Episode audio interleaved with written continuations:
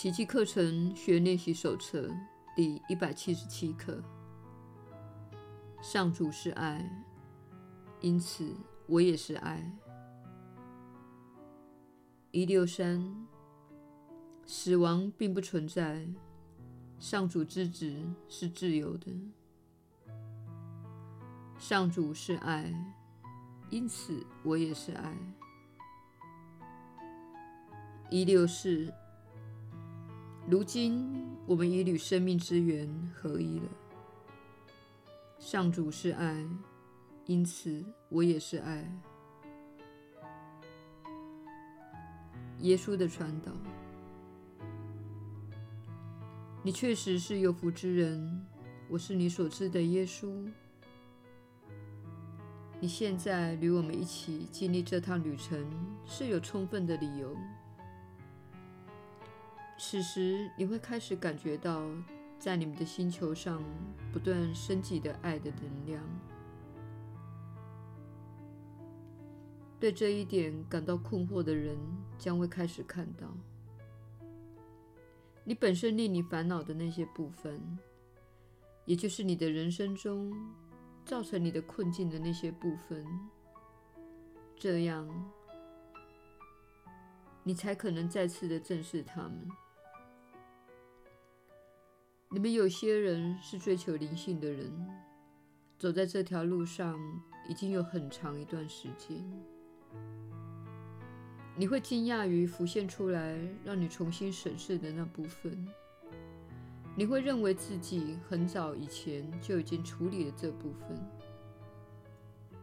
但是你重新经历了某些事情，像是旧有的习惯、旧有的模式，甚至是过去经历中的人们。这不是你失败的征兆。而是你成功的标志。这些都是你心中尚未放下的观念和信念的小小的残渣。那是你尚未宽恕的部分，也是你尚未超越的部分。你正获得另一个机会来超越那些事情，并且在这一次选择爱。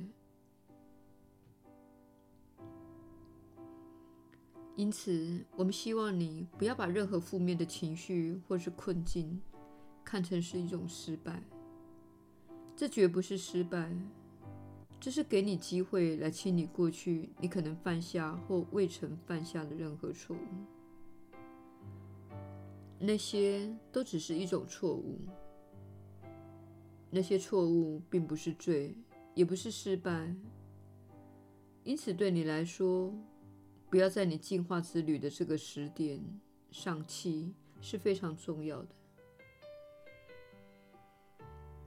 你的旅程乃是一趟迈向爱的旅程，因此，任何非爱之物都会再次的显现出来，使你能够在这个处境中添加爱。